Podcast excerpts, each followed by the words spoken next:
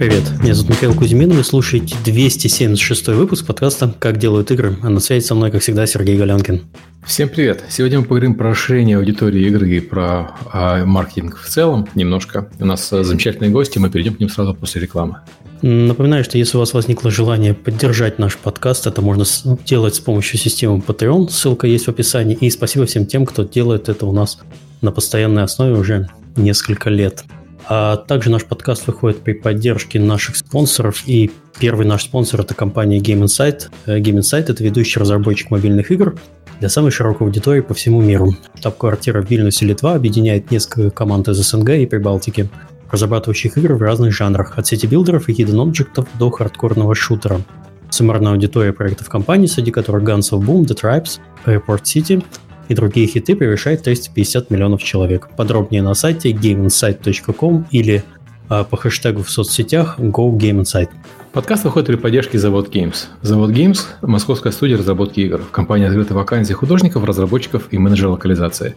Подробности на сайте завод.games. Еще раз, завод.games. А, может приходить гостям? Да, давай.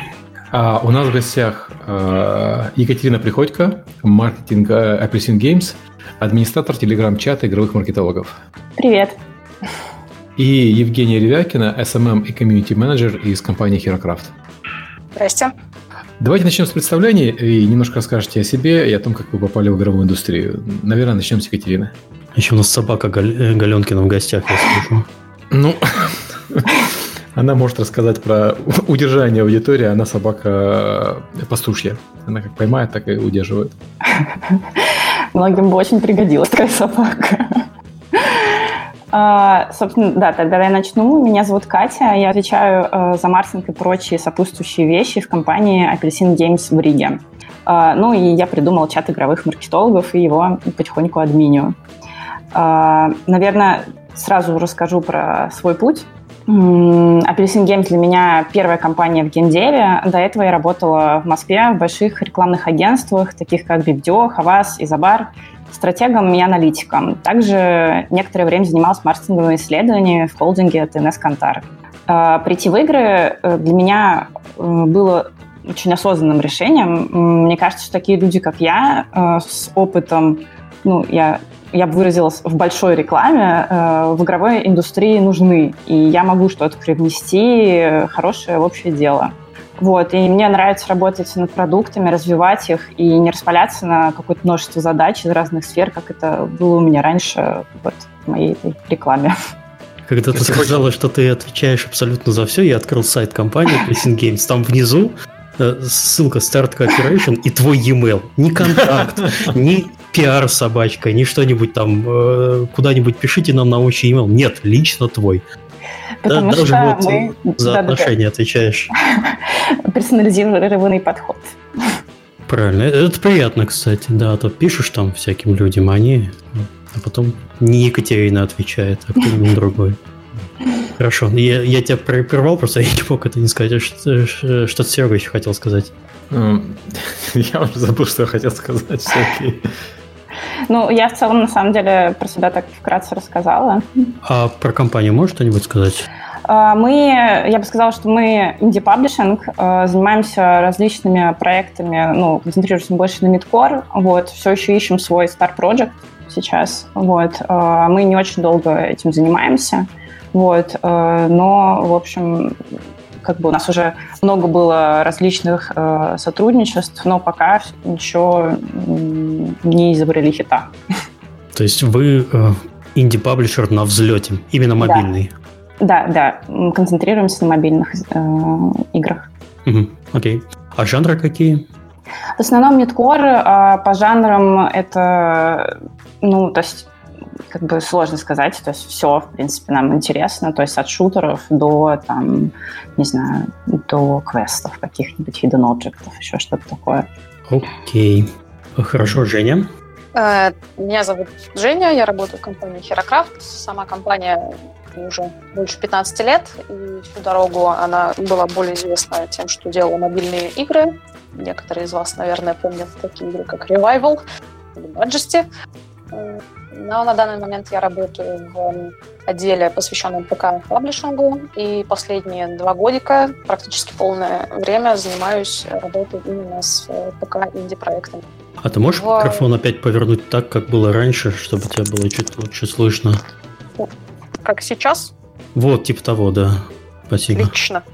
Э, немножко, возможно, шея затечет к концу, но я думаю, травма стоит того.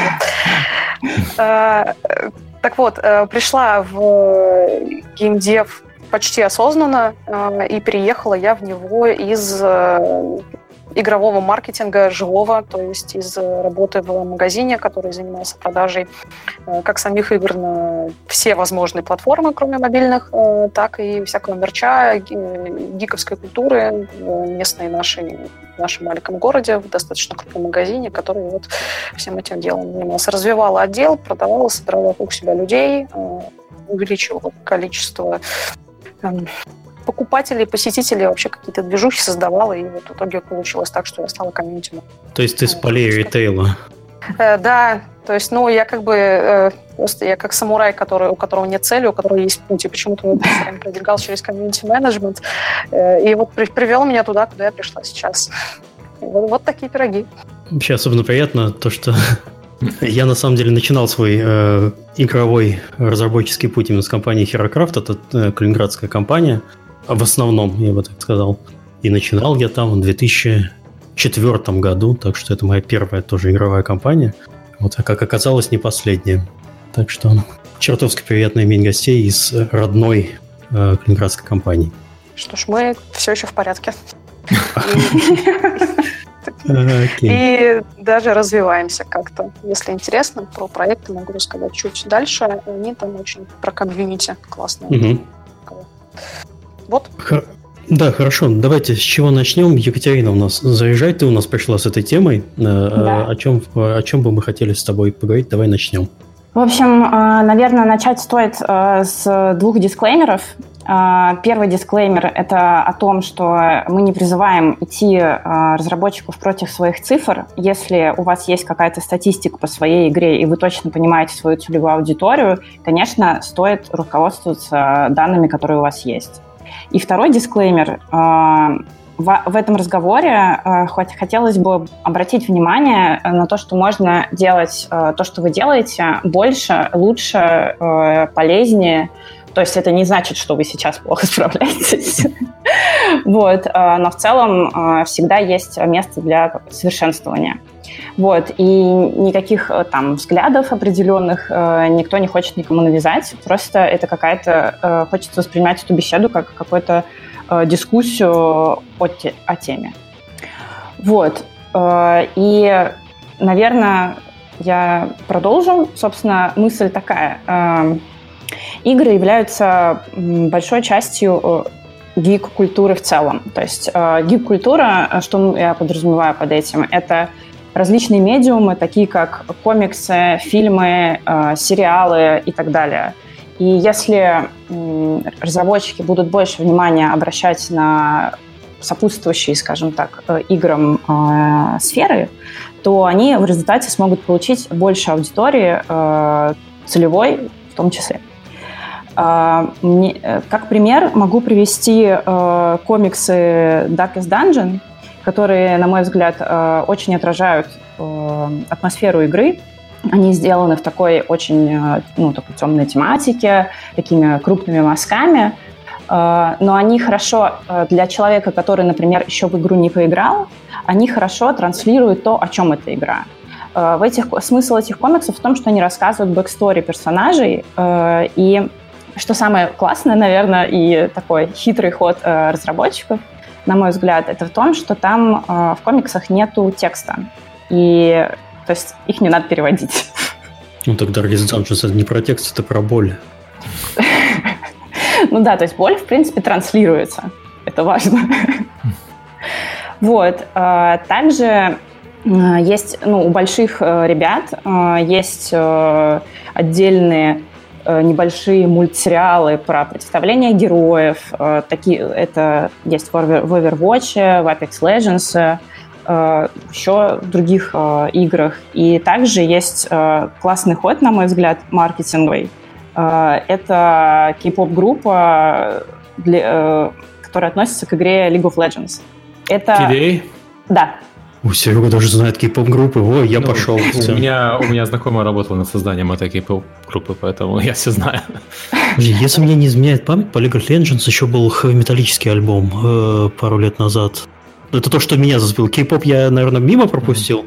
Вот, но из мира League of Legends до меня долетало что-то из э, музыки, что-то тяжелое.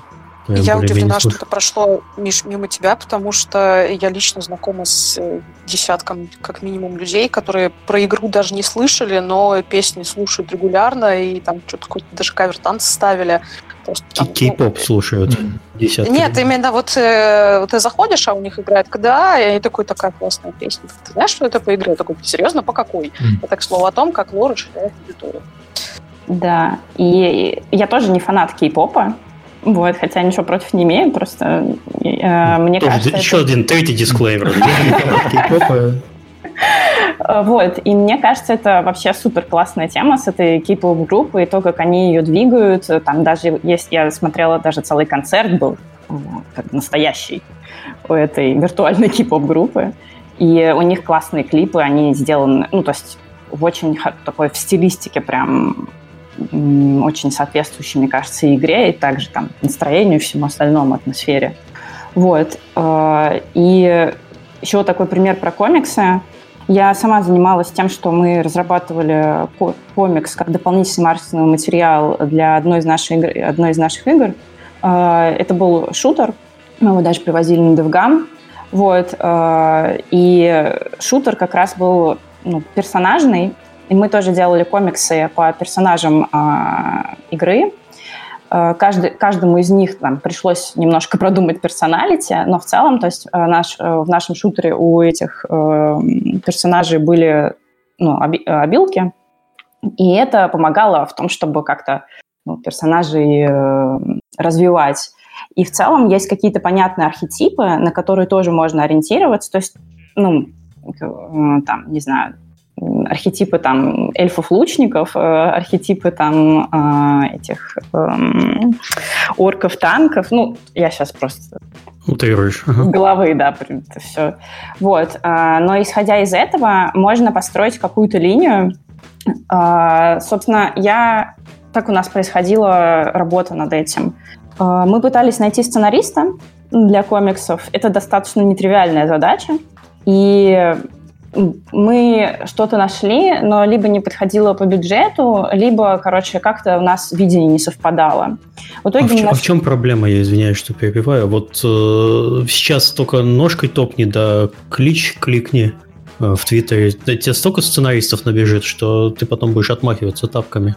Да, но там как бы для нас было сложно найти человека, который подходил, ну, который Просто когда ты смотришь на людей, которые рисуют комиксы, многие из них, они ну, там придумывают шутку, и они как бы сами свою шутку как-то оформляют таким образом. Mm-hmm. А когда у тебя это как бы, ну, скажем, грубо коммерческий заказ, то есть, да. да, как бы нам интересно, чтобы там... То есть шутки коммерческие. Ну, они не коммерческие, но типа нам, нам надо пошутить вот про это.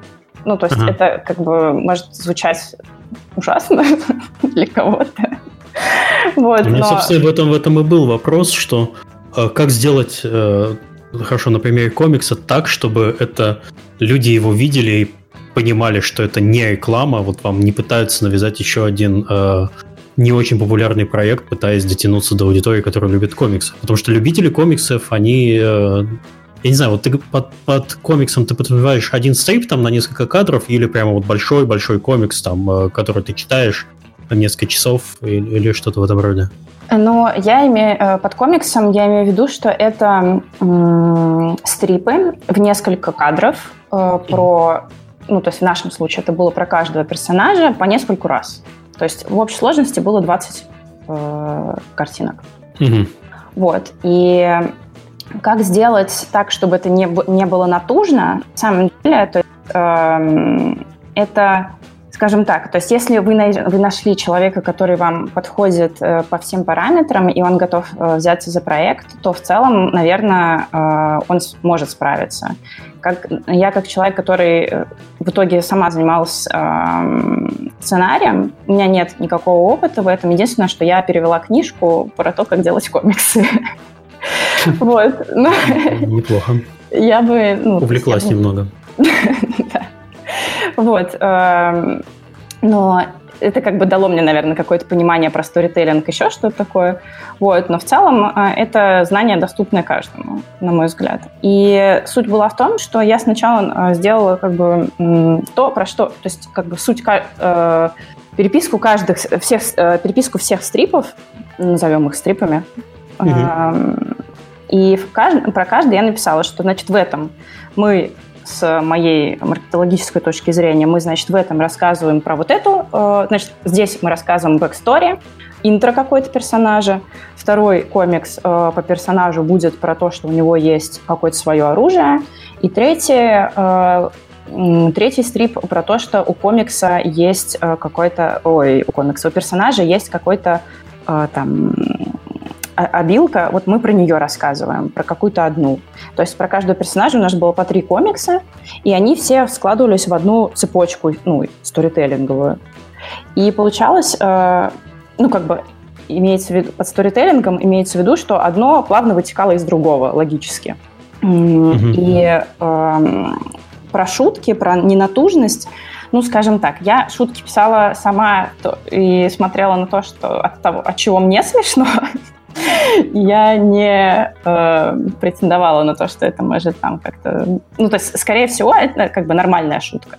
Вот. Но здесь тоже очень важно сильно не сидеть долго над этими комиксами. Э, я имею в виду, что долго их не копить, потому что часто э, там шутки бывают про какие-то использование каких-то мемов или еще что-то такое. Мемы очень быстро тухнут. Я думаю, что здесь Женя может меня поддержать.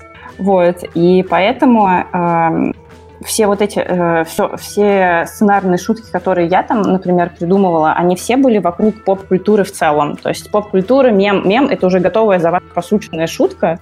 Ее можно переложить на свой лад, э, там, э, беря как бы в расчет, какой у вас там лор, какой там персонаж и все остальное, и классно ее вернуть. Мне, вот. мне все равно пока в голове все равно у меня складывается немножко другой сценарий. У тебя есть игра, вселенная, она становится популярной, по ней сразу же появляются э, сопутствующие фанатские комиксы, рисунки и так далее. Но когда у тебя игра еще не популярная, и ты э, выпускаешь по ней какой-то комикс, э, люди чаще всего будут вы, выпадать из контекста, ну, мне так кажется, выпадать из контекста. И как с этим быть, я не совсем э, понимаю. Куда выкладывать эти комиксы? Люди э, же не совсем будут понимать, э, что они смотрят, если это незнакомая вселенная. То есть это как бы вопрос курицы и яйца. То есть здесь угу. что, что раньше? Игра должна быть популярной, чтобы комикс э, продвигал ее дополнительно, или э, комикс каким-то образом притянет туда аудиторию. Мне кажется, что ну, понятно, что популярной игре э, сделать это проще. Да, э, у популярной игры еще появляются фанатские комиксы, что да. Э, стресс как бы с плеч разработчиков сильно э, убирает. Мне кажется, что в комплексе маркетинга э, такие вещи важны э, на, ну, мож, могут пригодиться, скажем так, я, я скажу осторожнее, могут пригодиться на, в принципе, любом этапе. То есть, э, если у вас вселенная непопулярная, непонятная, то, в принципе говоря, можно начать ее популяризировать через комиксы. То есть, если, ну, мне кажется, то есть это как бы мое личное э, субъективное мнение, что даже по там незапущенной игре, то есть, например, игра еще не запустилась, а она запустится там, мы точно знаем, что она запустится там через месяц.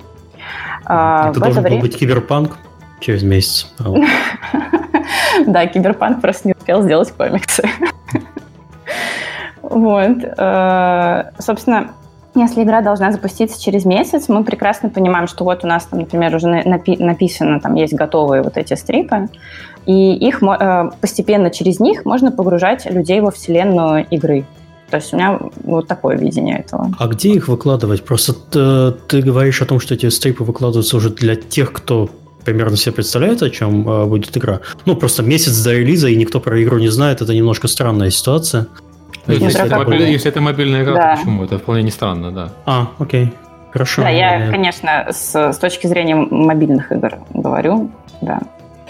Но мне кажется, там это важно тоже для мобильной игры. Э, если у вас есть какие-то там большие планы, условно, даже если нет больших планов, на, на самом деле э, немножко больше подумать про сопутствующие ей материалы и что-то сделать дополнительное, в любом случае, мне видится хорошей идеей. Вот. Mm-hmm. Я а, по поводу распространения комиксов могу, прошу прощения, перебивать, могу просто пред, пред, предложить э, аж сразу несколько сходу э, вариантов. Э, если это не какой-то узкий нишевый юмор, как, например, если бы Dark Souls пытался шутить про бесконечные смерти и с помощью этих комиксов как-то продвигаться, да, он должен был идти, понятное дело, в определенные места, где обитает их ЦА. Э, если это мобильная игра, и она ну, плюс-минус казуальная, и юмор там, скорее всего, универсальный, не какой-то очень прям супер узкий, специфический. Очень легко это все распространяется через сообщества, в которые, через близкие сообщества в том числе. То есть даже если мы говорим не о какой-то рекламе, которая направлена именно на закупку, тут вообще все очень просто. Смешная mm-hmm. картинка, увидел в ленте, перешел, ой, это еще игра, давайте посмотрим, что это такое. Это так очень легко очень разрастается аудитория. Если мы это делаем бесплатно, очень просто это делать э, среди тех людей, которые знакомы с форматом. То есть, да, тоже среди тех же самых там любителей комиксов. Если это там средневековый какой-то сеттинг, да, можно пойти там в группу любителей ДНД, они просто обожают вообще комиксы рисовать, про такие штуки. И это все очень просто цепляется. Так аудитория может очень легко наращиваться. Здесь говорит э, еще и любовь именно к самому формату, потому что комиксы, они все-таки достаточно популярная штука, и людям интересно про них, интересно их читать, времени это много не требует, и, в принципе, это позитивный такой вообще, позитивная подача информации. Здесь очень просто, ну, относительно просто, скажем так. Гораздо да. сложнее э, там через саундтреки продвигать э, игры. Вот, вот это вот действительно О, да. сложно. Ну вот мы про, про комиксы поговорили. Э, я не хотел зацикливаться просто на одном формате. У нас там еще форматы с роликами героев, форматы с виртуальной группой. А, понятно, что комиксы, наверное, самое бюджетное и доступное для мобильных игр особенно. Но какие другие варианты такого я даже не знаю, как сказать, когда тизит контент. Недорог, а, недорогого пиара, я бы сказал. Ну, я, ну, даже Контент. Ты знаешь, сколько художники стоят, сказал Сергей. Да, да, да, А, какие можно использовать, помимо комиксов? Я думаю, что здесь можно пойти э, разными путями, в том числе, э, ну, то есть, как бы визуальный контент, э, как бы создание какого визуального контента имеется в виду вплоть до мемов. Ну, то есть, правда, мемы, конечно, это более хорошая история, когда есть уже какой-то мир, и вот по нему мемы. То есть, когда уже люди понимают, контекст. У нас половина тайнибилдовского твиттера это мемы. Да, я фоловлю вас. Э, нет мира, создай его. Мы сейчас находимся в похожей ситуации, когда у нас нет каких-то космических денег на продвижение игры, потому что мы все-таки не AAA паблишинг. Э, и у нас есть игра, вокруг которой надо построить комьюнити у игры там условно не запущена еще даже альфа, ничего о ней не понятно, аудитория только-только начинает э, собираться, здесь включается твой СММ такой, что ну, не хватает лора, давайте расширять лор. То есть комиксы нам еще делать рано, давайте мы придумаем персонажа, давайте мы придумаем их историю, как-нибудь там бюджетно внедрим их в саму игру, и вокруг всего этого мы будем строить сообщества. И это действительно работает, но единственный момент, который ты должен понимать, это видеть очень четко портрет своей ЦА и где э, конкретно она базируется и с какими материалами ты можешь за ней пойти. Э, какой-то волшебной таблетки, которую можно дать сразу всем э, разработчикам и там, издателям, ее не существует. Под каждую конкретную целевую аудиторию ты должен своего собственного формата материала создавать. То есть вплоть до того, что ты заведешь канал на ТикТоке и будешь э, снимать человека в косплее у него. То есть да. даже до такого это может дойти. И ну, я сейчас говорю не, там, не о полуголых девочках, да, да, если это, например, там дети-подростки лет 14, ну, скорее всего, это будет что-то очень динамичное, и да, скорее всего, с мемами. И да, скорее всего, эти видео будут жить очень мало, и клепать их придется достаточно долго, и много, и часто, но они коротенькие, и это не то, что прям сильно сложно. Про TikTok я хотел сказать, что он регионально очень отличается. То есть вот где я живу, TikTok – это инструмент общения девочек в возрасте от 12 до 14 лет. Мальчиков в ТикТоке внезапно оказалось очень мало. Подожди, а он так быстро Инстаграм заменил? Я просто знаю, что... После... Я не знаю, что он заменил. Он дополнил Инстаграм. Он э, для вот э, детворы которая не хочет, чтобы... Детвора где хочет тусить? Детвора хочет тусить там, где нет родителей. А в Инстаграм это женский э, канал, где их мамы в основном и сидят. Поэтому они в Инстаграме не, не появляются, они появляются в ТикТоке, где меньше вероятность встретить маму или бабушку. И не знаю почему, но у нас вот... Извини, я не, не, не хотел перебивать. Не знаю почему, но вот именно конкретно у нас э, он почему-то оказался в основном девочковым.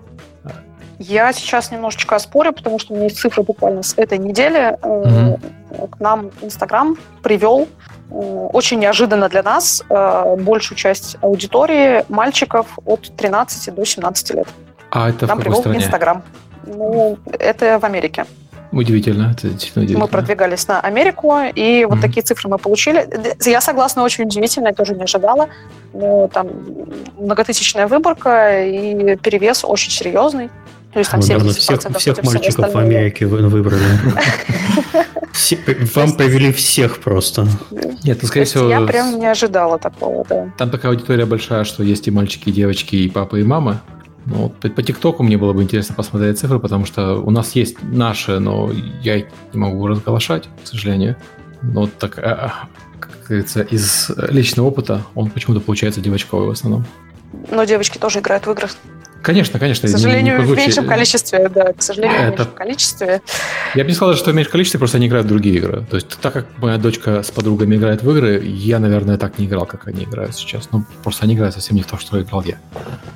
Ну, у тебя, наверное, возможности такой в таком же возрасте не было. Играть мы, так же мы, много, качественно и во все подряд. Возможно, да. Я к тому, что... Вы с Серегой с палкой бегали, и что-то, пистолет, я помню в нашем примерно, детстве. Примерно так. И велосипед да. у нас был. Это все Наш, развлечение. В нашем детстве меньше игр было такие, в которые могла бы играть моя дочка. Сейчас есть Roblox, в который они играют. Поэтому да. В Сифу. Ну, сейчас... меловой тряпкой. Сейчас даже такой момент, что играют не только дети, но и родители, и, в принципе, вообще отношение к играм стало настолько лояльное, что не является проблемой где-то достучаться, найти игрока и показать ему свой товар. Другой вопрос, как вы это делаете и насколько близко подача этой информации самому игроку. То есть серьезные ролики с лором девочкам 14 лет будут совершенно неинтересны. Им будет интересно что-то простое и понятное. Желательно с котиками, как всегда. Да, маска в Снапчате. Или где, где эти маски делают? В Инстаграме тоже. В Инстаграме. Да. Чем ну, вот, да. ближе, да, тем, тем, тем лучше. Э, просто тоже из личного опыта у нас как-то был, э, была тестовая закупка трафика под э, игру, и у нас был креатив с, с фекалиями. И шутка про это. Господи, он так работал хорошо, просто невероятно. На, всю, на, ну, на все аудитории, которым показывался. Ничего святого нет у мобильных рекламщиков. Я всегда это говорил просто. Это просто ужас, кошмар. Да. Э, есть самая страшная ниша в мобильной рекламе на моей памяти. Это турецкие игры, которые продвигаются О, да. через вообще какую-то лютейшую жесть там вплоть до там беременная жена, там, это. Да, да, да это ладно, там как будто беременная жена, она изменила себе, что ты с ней сделаешь, там казнить, выгнать, и там две кнопки на рекламе, ты такой, как это промотать? Но ты смотришь, и такой, это такая лютая дичь, на которую ты не можешь перестать смотреть, потому что настолько она выбивается вообще из всего, что ты привык видеть, что ну, это? Мне интересно, что это, надо пойти посмотреть, что, что они рекламируют. Да, вот, это тоже работает. Постоянно пытаюсь всех перебить, извините. И у нас как раз диалог завязался. А, Женя проснулась. Я просто еще хотела как раз добавить про вот такие э, креативы. На самом деле э, я замечала, что вот в, эту, вот в эти трешовые игры как раз э, много играет людей, которые вообще в игры мобильные не играют. А, то есть они настолько, видимо, поражены трэшем и такие типа, о, там, ну это вот, мне кажется, это какая-то история, типа, смотреть э, реалити-шоу. Похожая тема. То есть ты просто смотришь, у тебя вообще как бы там отключается mm-hmm. мозг, и тебе, ты, у тебя цель просмотра это не чтобы что-то там получить, какой-нибудь там рейтинг, там еще что-то, а просто вот э, посмотреть э, в какую-то вообще невероятную реальность, просто вот э, очень постиронично э, принять решение за великого султана. Я это вижу так, что все люди в мире, вообще все сто процентов, это потенциальные игроки. Просто для некоторых из них еще не сделаны игр, либо они не в курсе. Очень яркий пример, старый и хрестоматийный, это Wargaming э, и появившиеся танки, которые внезапно показали, что там и твой начальник, и твой папа, и твой дедушка, они тоже вообще-то очень классные заядлые игроки в компьютерные игры. Просто до этого не было какого-то проекта, в который бы они играли. Тут то же самое. Вероятно, игры про султана вот эти вот, они удовлетворяют какую-то потребность, они действительно дают какой-то игровой опыт уникальный этим людям, который им нужен и интересен. Это мы с точки зрения игроков, которые, смотрят, э, которые играют уже э, в игры серьезные, привычные, известные, такие смотрим, что это, ребят, ну, типа, это вот как люди, которые смотрят на Донцову в магазине, такие, читайте mm-hmm. Достоевского, зачем вы читаете Донцову? Она там, вот, только Стивен Кинг популярнее ее там в прошедшем году оказался в России. Вот тут примерно такая же ситуация. То есть, типа, любую игру можно продвинуть куда угодно, надо просто понимать, кому ты ее продаешь. И готов ли ты вообще этим заниматься? Да, я супер согласна, что вся наша целевая аудитория, все люди в мире, все игроки потенциальные. И как раз э, поддержать эту историю про Wargaming, я помню, я читала статью э, про очередную, про, и, наверное, мы тоже, тоже к этому перейдем в разговоре, про то, что там игры плохо влияют на людей, это самое большое в мире зло. И э, в комментах э, писали люди, как раз, которые играют в World of Tanks, э, такие типа, слушайте, давайте это, вот наши игры норм. И чем больше, конечно, людей вообще, э, ну, то есть чем больше игр, тем, тем больше людей, охваченных играми, тем, конечно, мы можем больше, в большей степени противостоять э, вот, э, людям, которые пытаются все запретить. Я буквально на днях читала статью какого-то исследователя, канадский университет, который писал о том, что люди, которые играют в видеоигры, меньше подвержены ночным кошмарам, потому что умеют справляться с ужасами лучше обычных людей. В играх они сталкиваются с какими-то очень страшными событиями, и, соответственно, им не нужно переживать это во сне, и психика их гораздо лучше адаптируется к каким-то кошмарам в реальной жизни. То есть это люди, наоборот, более психологически устойчивые и более спокойные. А, ну, и у видеогеймеров чаще случаются осознанные сновидения, в которых они э, вместо того, чтобы убегать от чего-то плохого, поворачиваются и дают сдачи. Это Понятно. очень интересная информация, но я очень большой фанат экономических стратегий. Хм. И, ну, вероятно, поэтому мне не снятся кошмары про кредиты. Только такие могу предположить. Но, в принципе, да, то есть игры, как и любой вообще способ отдыха и побега от реальности, может тебе навредить, только если ты ну, склонен к тому, чтобы повреждаться обо всем, скажем так. То есть, если да. тебя не повредит игры, тебе повредит что-нибудь другое. Проблема не в играх. Да, совершенно согласна. Я как раз вот сегодня еще читала статью, э, большое, там большое, большое исследование в целом про то, как мужчины и женщины играют в игры. И помимо того, что геймеров уже почти, женщин-геймеров э, уже почти 40, 50%, ну, это приближающаяся к этому цифра, вот. А помимо этого, женщины и мужчины по-разному играют. Для разных как бы, целей они заходят э, в игры. То есть там у женщин больше распространено там э, э, что-то э, сбросить, сбросить негативные эмоции. Ну, это я сейчас очень супер коротко про это скажу. И у мужчин это там какой-то... У мужчин это больше про эскапизм, про тоже какой-то coping with stress. Э, sorry. Э, спра- спра- справиться со стрессом, а, ну, а женщины более как бы про агрессию такую. Вот. И это было очень интересно в контексте вообще того, как э, там, мужчин и женщин видят в целом как игроков э, в мире, в индустрии. Мне кажется, это как раз так немножко, немножко разбивает э, вот эту стереотипную историю. А статистика, да, она по каким платформам? Э, там, случайно? Там, там было, это было исследование британском институте, и там не было уточнения конкретно про какие платформы, но в целом, э, вот если ты э, про первую цифру, про то, что там почти 50%, это обобщенная цифра на, на, на всех трех платформах, консоли, ПК и мобильная. В консолях женщин сильно меньше. Это я смотрела в Ньюзу, Угу. Внизу в консолях было типа женщин что-то 30%, мужчин, ну там мужчин больше, естественно. Вот. И единственное, единственное, где женщин могло, ну, там, типа, они вот э, в разбивке на три, то есть там получилось так, что в мобильных играх и там в ПК-играх, если не ошибаюсь про ПК-игры, женщин уже там, типа, нормально, нормальное количество процентов занимают. Вот. Но э, 50% это, да, по всем платформам. Ну, не 50, 46 там что-то. Вот.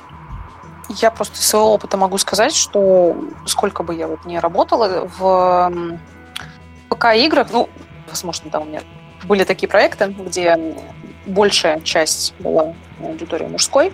И я знаю цифры, что в мобильном э, гейминге очень много женщин просто за счет того, что гораздо больше э, унисекс и как бы, э, female направленных э, мобильных игр. То есть не секрет, что аудитория Матч 3 — это подавляющее большинство своем женщины, и количество игр в этом жанре ну, просто зашкаливающее какое-то. Да, и именно из-за, возможно, вот этого всего есть какой-то вот определенный перекос.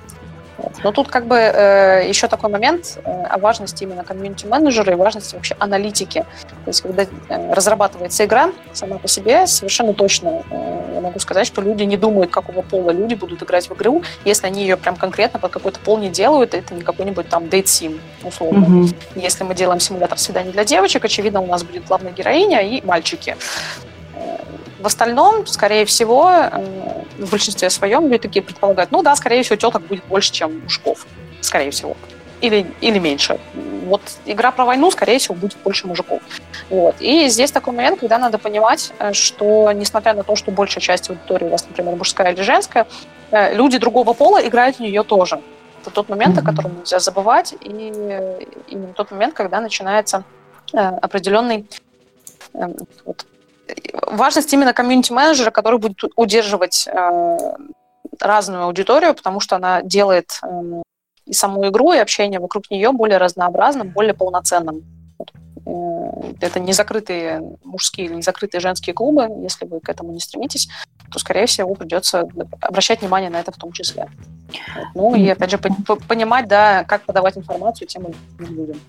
Да, у Низу, кстати, есть еще отчет. Э, он, естественно, полная версия платная, в бесплатном доступе. Э, у них есть отчет, где они разбивали э, геймеров в целом на какие-то вот тоже архетипы. Вот, и там был один, один, ну, то есть понятно, что как архетипы хардкорных геймеров, ну, если обозовем их так, они были больше про мужскую аудиторию но те, в которых э, были там э, попкорн геймерс, еще какие-то, ну, то есть э, это не супер хардкорные, а, а еще был там м, такой архетип, как э, time filling э, gamers, то есть люди, которые просто забивают время тем, что играют в игры. В общем, э, вот в попкорн и в time filling э, женщин уже было типа, там где-то тоже под 50%, а в таймфилинг, по-моему, даже больше, чем мужчин. То есть как раз это подтверждает то, что ты говоришь про э, то, что женщины, ну, там, склонны играть в мобильные игры в большей степени, потому что действительно как бы, ну, то есть у них вот у Низу такая статистика есть на этот счет. Так, мы, у нас какая-то мысль уже потекла. А, давайте к следующему вопросу, наверное, двигаться. Да, э, про контент. Собственно, отвечаю на вопрос, брать и, и так далее. То есть, на мой взгляд, а, можно от множества вещей, например, от сеттинга игры, то есть от э, персонажей, скиллов э, и так далее.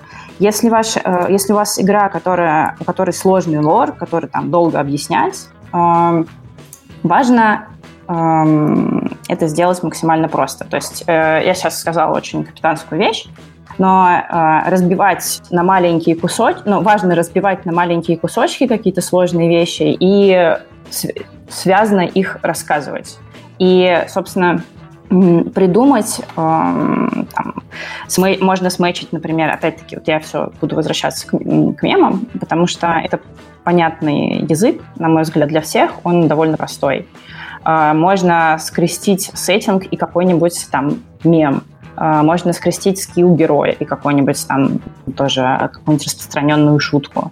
И из этого получить уже какой-то повод в голове. То есть мы работаем в очень креативной индустрии, и, в принципе, взяв это за основу, мысль может там потечь очень красиво и здорово и цветисто. Вот. Это, ну, шутки, которые... То есть мемы — это просто с моего языка, наверное, это просто шутки, которые могут быть всем понятны. И, соответственно, э, это можно использовать также там в трейлерах, которые вы сделаете. В основном все делают трейлеры, так или иначе. Э, не знаю, там, вот мы говорили про TikTok персонажей, то же самое. То есть э, можно... Это я не вижу, что это какая-то большая сложная проблема. Возможно, я ошибаюсь. Э, сделать там в том же движке просто какую-то анимацию персонажа, сделать гифку этого персонажа и э, какую-нибудь смешную. Это тоже все подходит. Вот, может быть, там Женя что-то добавит, как, как человек, который постит это все, тоже придумывает. Я могу точно привести пример наш но по поводу веселых роликов и забавных. В принципе, это апдейты, которые выходят у игры Oxygen Included. А, она про милых и забавных человечков, несмотря на то, что это такая достаточно хардкорная игра, ну, на медгейме она становится действительно очень такой непростой, она требует огромного приложения каких-то там мозгов в некоторых местах все ролики с апдейтами, которые не выходят, эм, они выходят именно на движке игры, где берут, берутся герои и в какую-то смешную ситуацию помещаются коротенькую, и ролики там буквально 20 секунд. Но их такое удовольствие смотреть каждый раз. Женя, ты что такое? У тебя звук что-то плавает. Ты опять так, там что-то... С... Тут, я тут. Вот, это нормально. Вот. Так вот, э, очень славные ролики, которые очень приятно смотреть. Это, наверное, одна из немногих игр, за которой я прям слежу за тем, что они делают, потому что то, что они делают, они делают действительно очень приятно. Вот, поэтому я прям вот очень сильно топлю за расширение лора, за понятную его подачу, но при этом при всем надо понимать, э, к чему склонна та или иная аудитория, как уже сказал Сергей, э, она действительно регионально может немножко плавать туда-сюда. А, есть еще похожая история, когда из не моя, из э, жизни другого комьюнити-менеджера игрового, когда они выходили на Израиль, и оказалось, что никакой из их материалов не встречается позитивно, а большая часть вызывает еще какой-то хейт. Потому что у них так вот исторически сложилось, что вот, такие вот темы поднимать надо с осторожностью, а вы вообще иностранцы, и кто вам вообще дал право про такие вещи говорить? И такие, о, о, о черт, и что нам с этим делать?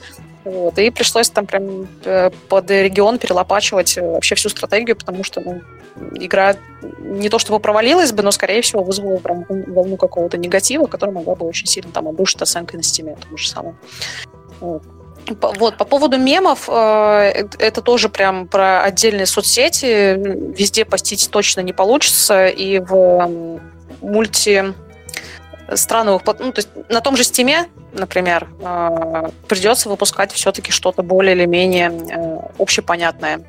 Э, есть какие-то мемы, которые форсятся в России, в Америке, во Франции, в Англии, можно очень классно заморочиться и сесть в начале недели и посмотреть, что популярно там в той или иной стране, там, вот сегодня, да, там открыть Reddit и увидеть примерно, что будет популярно на следующей неделе, потому что здесь оно начинается, а потом оно уходит в мир.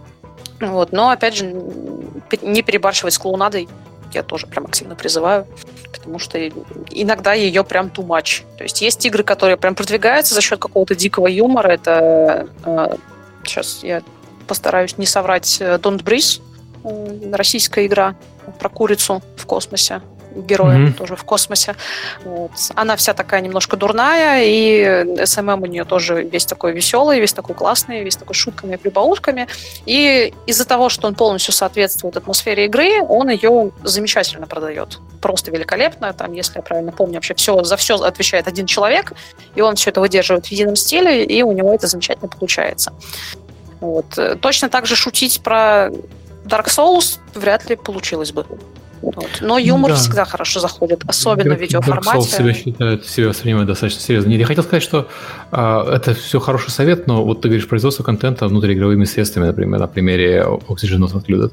Для Fortnite делалась серия небольших скетчей, э, которые делали motion capture и э, выкладывали их на чемпионате по Fortnite год назад, и часть э, выкладывали после этого.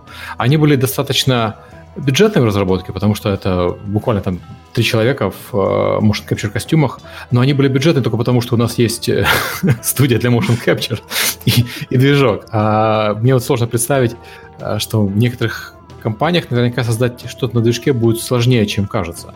Да, это так. Поэтому ты приходишь вечером домой, завариваешь себе там кофе, садишься и начинаешь изучать, как работает движок игры, потому что совершенно точно команда разработки делать этого не будет. Вот и все. Окей. И, и заплакала. Э, ну, потому что, ну, как бы отрывать команду разработки от того, чтобы сделать 20-секундный смешной ролик, э, если это просто, ты, конечно, можешь прийти, и вы там на обеде что-нибудь вместе смастерите, особенно если они там сидят через стенку от вас. И если ты приходишь такой классный и зарядил их этой идеей, она им тоже понравилась, и вы вместе все это на голом энтузиазме сделали. Ставить это на поток, особенно с командой, которая в другой стране находится, и которая ну, как бы, ей есть чем заняться, у них там патчи, там дополнения какие-то, еще что-нибудь, там апдейты какие-то выходят никто этого не будет делать, тут ты должен понимать сам. И вот этот вот момент, когда ты комьюнити не только отвечаешь за то, чтобы поговорить с игроками и услышать, э, где ты был неправ, э, но еще и в том, чтобы начать понимать вообще, как работает игра и что из нее можно слепить, скажем так. Здесь уже нам на помощь приходит э, огромное количество других вещей, не только там на основе базы игры. То есть, э, как уже было сказано, да, можно снимать там что-то э, просто внутри игры, особенно если игра богата на лор, либо на какие если она, или она визуально красивая, например, ты можешь показать там вот у нас есть красивые виды, вот прекрасный облет, а вот, кстати, в конце тут такой хоп, клиффхенгер. А что дальше? А вот дальше вот в игре узнаете, вот, например, вот так вот. Вот, вот какие-то такие штуки. То есть всегда можно выкрутиться. Тут другой вопрос, э, насколько хватает желаний и навыков. Так вот. Да, но мне кажется, просто это важный элемент. Он, конечно, не, так, не такой важный, как патч, но он в целом тоже очень важен. То есть, э, мне кажется, ну, разработчикам стоит закладывать на это какое-то время, и это все, это все помогает ну, в какой-то там в перспективе всего там, маркетинга, всего общения. Это помогает заработать больше денег в итоге. Там, больше денег, больше фидбэка, что кому больше нравится. Мы стараемся такие вещи немножечко заранее продвигать, то есть при общении с командой разработки мы говорим, mm-hmm. что вот э, у нас есть вот такой вот опыт, мы делаем вот такие-то, такие-то, такие-то вещи с играми периодически, там, в том числе и съемка, да, например, то есть э, пощупать там ранние билды, посмотреть, насколько это реально, и поинтересоваться вообще, возможно ли внедрить какой-то еще дополнительный функционал, чтобы в будущем облегчить работу со своей стороны. То есть чтобы получилось так, что вот у нас одним кликом тут убирается весь интерфейс, включается свободная камера, и красивый плавный облет мы можем сделать, персонажи поставить нужные позы, а не там не скакать из трех просто зафиксированных каких-то положений героев. Вот это все очень желательно делать, э, ну, на старте договариваться еще на берегу, а не когда уже все запущено и ничего нельзя поменять. И вы все вместе стоите, грустно смотрите на эту прекрасную игру, с которой ничего не можете нормально снять. То есть все, да, все да. стоит делать заранее. Это вот все, все, что могу сказать. И тут как бы вопрос э, очень хорошо налаженной коммуникации с командой разработки. Но это, опять же, про ПК. Я не могу сказать точно, насколько сложнее это сделать с мобилки, потому что ну, мобильные игры, мне кажется, они в этом вопросе должны быть полегче. Мне так кажется.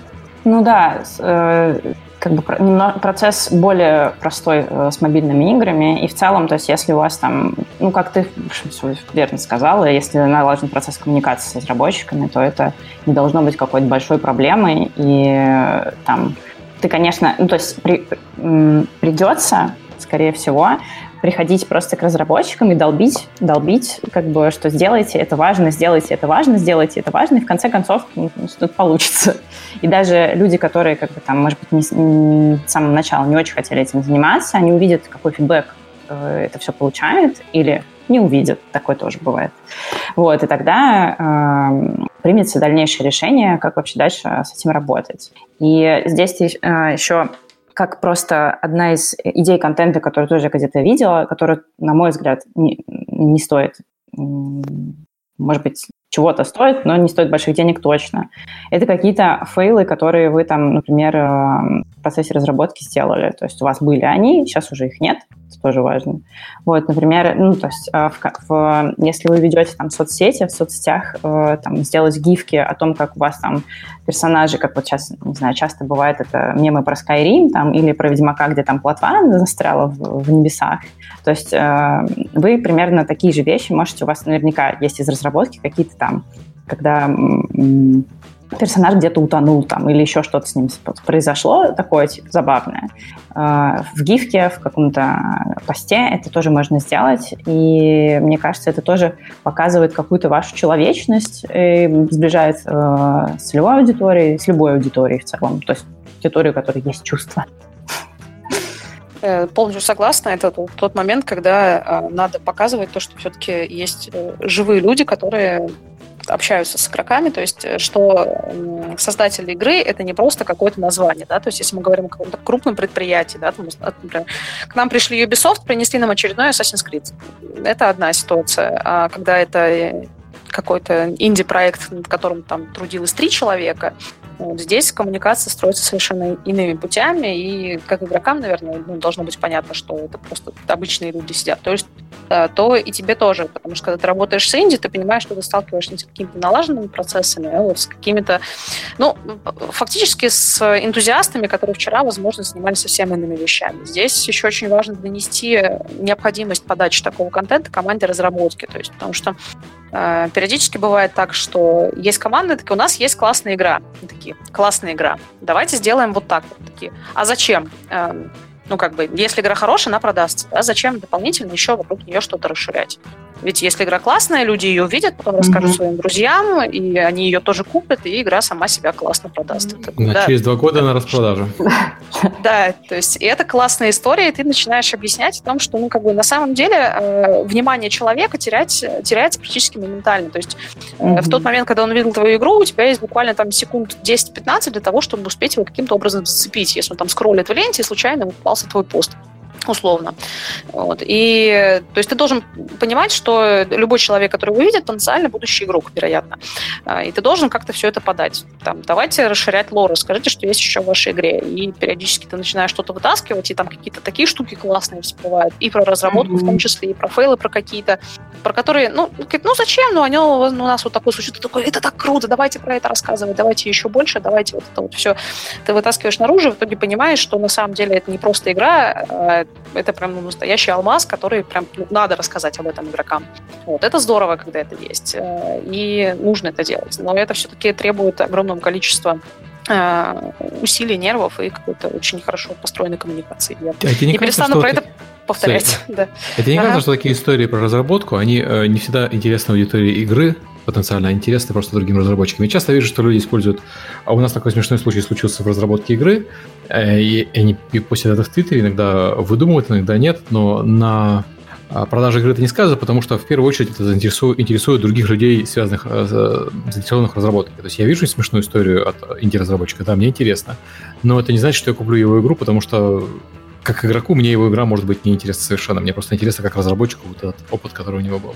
А, ну, слушай, здесь э, встает вопрос о контент-плане. Когда ты заводишь какую-то соцсеть, ты понимаешь, какую какой контент ты будешь туда постить и людей какого типа этот контент будет привлекать. Ну, Твиттер, например, он больше, ну, не столько про игроков, да, сколько про тесное общение между конкретными людьми. Соответственно, если ты в Твиттер постишь там по свою разработку, наверняка тебя будут читать там тысячи человек, которые тоже разрабатывают, и, и да, им будет отлично. Если ты будешь э, постить там про свою игру, там про лор, про какие-то механики, там интересные вещи, а потом внезапно начнешь постить э, совершенно какие-то затяженные моменты, ну, это, mm-hmm. это проблема построения, под, подачи материала. Так лучше не делать. То есть обычно такие вещи, но они пробуются. Ты смотришь на охват, ты смотришь на отклик и понимаешь, что если это не зашло аудитории, ты перестаешь что делать, приносишь что-то другие вещи, если считаешь, что нужно. Вот и все. Здесь важно следить и понимать. Просто бездумно выкладывать какой-то интересный контент куда-то, без понятия, зачем, зачем ты это делаешь и кому это надо, это путь в никуда на самом деле. Это все равно, что в разработке игры прикрутить э, это фича. Если ты пропадал, прикрутить что? Угу. Это все равно, что при разработке игры прикрутить какой-то функционал, просто потому что тебе нравится этот функционал. Он в другой игре угу. тебе понравился, и я решил его сюда тоже добавить, потому что ну, ну мне нравится такой функционал. То есть как Получается, он будет работать, зачем? бы.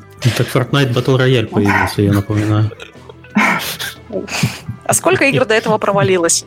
Никак. Был, был замечательный Save the World, Серега. Что вы сделали? Увидели Battle Royale, все, ну, и пошли по наклонной. Немножко появился не так. Ну да. я, понимаю твою шутку.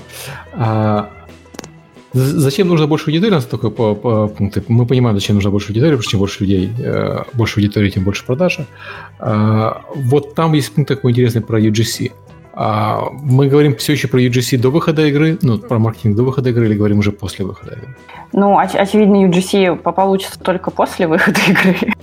И вообще по Death Stranding делали и до. Э, ты знаешь, бывает, я бывает. сейчас не вспомню проекты. Бывало, что редактор для игры выходил раньше, чем сам проект. И уже ну, можно UGC... было что-то делать UGC. UGC же не обязательно в игре, UGC может быть по игре. По Stranding да. делали до, до выхода игры сразу после первых трейлеров. Но это, наверное, исключение скорее. Ну, то есть, скажем так, да, тогда я просто скорректирую э, свой mm-hmm. ответ, что не, ну, как бы не после, а после того, как какой-то уже материал, с которым э, людям уже можно как-то позировать, работать и так далее. То есть вот как ты сказал про э, трейлер-ролик, то есть уже имеется какое-то представление вообще, что, что это такое. То есть оно очень фрагментарное, как мы потом поняли. вот, но в целом что-то, э, как ты, ты себе это представляешь, и это тебя, ну, как, чё, там, тебя я имеется в виду как потенциального игрока, тебя это вдохновляет, и ты дальше уже там начинаешь э, рисовать э, Сэма с э, Биби. А, как-то можно это планировать? Э, UGC, наверное, никак нельзя спланировать. Э, это какая-то вещь, ну, которая... Это, ну, UGC — это то, как твоя, твоя игра, как твой проект цепляет uh, остальных людей и как он резонирует с ними. И тут на мой взгляд, э, спланировать достаточно сложно. Вот, Подожди, а возможно... а под UGC мы что имеем в виду? Любой контент, User-generated content, да. Нет, в смысле тот, который внутри игры появляется или просто вокруг проекта? Не, не, вокруг. вокруг. А у нас же был замечательный подкаст э, про косплей, вот я думаю, Женя может поддержать. И там было, был пункт про то, что гайдлайны выпускают разработчики, чтобы э, сообщество могло делать нормальные костюмы. Это вот сюда относится же. Угу. Святые люди, эти разработчики. Святые люди. Ну, это получается какой-то бэкбук. Суть да, это, это PDF с цветами, с формами, с Ого. силуэтами, чтобы э, там э, есть э, замечательный пункт, мне он всегда очень нравится, о том, что героя, если э, ты выпускаешь любой проект, если ты хочешь сделать узнаваемого героя, он должен узнаваться не только по своей там расцветке э, и как он э, нарисован, он должен узнаваться, например, еще по силуэту. Это очень важно. Если у тебя э, персонаж это яйцо, то, наверное, тебе тут уже ничего не поможет. Знаешь, все персонаж должен узнаваться по силуэту не только для косплееров, но и для внутриигровых. Ну, целей. вообще, ну, вообще да. Просто немногие э, это понимают. Когда рисуют дженерик мужика, который вот если просто вырезать его из бумажки, ты не поймешь, что это из этой игры. Надо вот к этому стремиться. Э, да, вот так, ну, на самом деле, э, о том, что нельзя спланировать э, появление UGC, очень просто сделать игру, которая зацепит игроков. Это конец. Сделайте гуся. Вот, да, то есть что-то... Вот мы опять же переходим к тому, что это будет либо что-то дикое, что завирусится, как Султан, да. например, да, никто здесь, вероятно, там не фанат этой игры не играет в нее на постоянку, но при этом все про нее знают, потому что она такая лютая, что вы начинаете просто шарить этот контент друг между другом.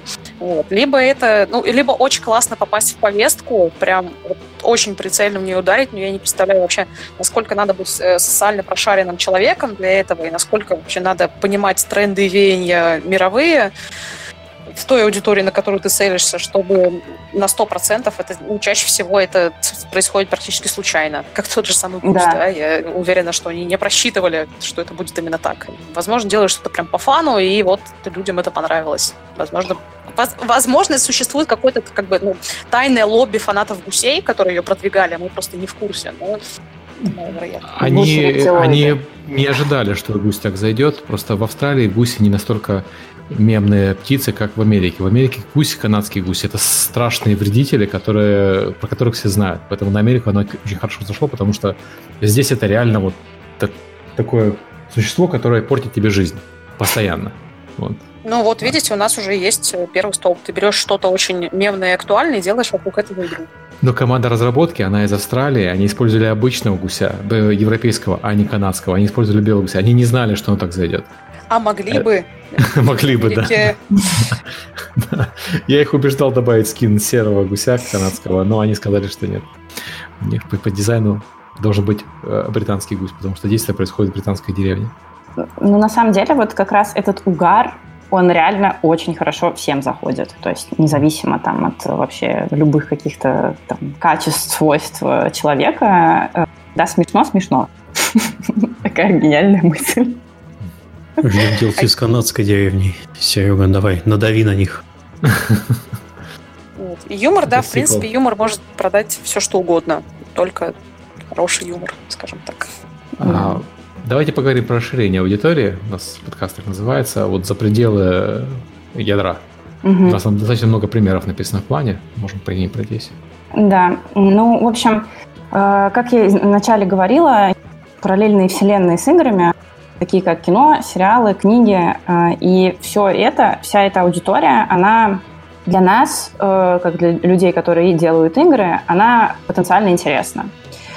Э, потому, потому что она, ну, как бы ее проще, до нее проще достучаться, потому что она в соседней, как бы, с играми атмос... э, сфере. Я сейчас тавтология, но не суть.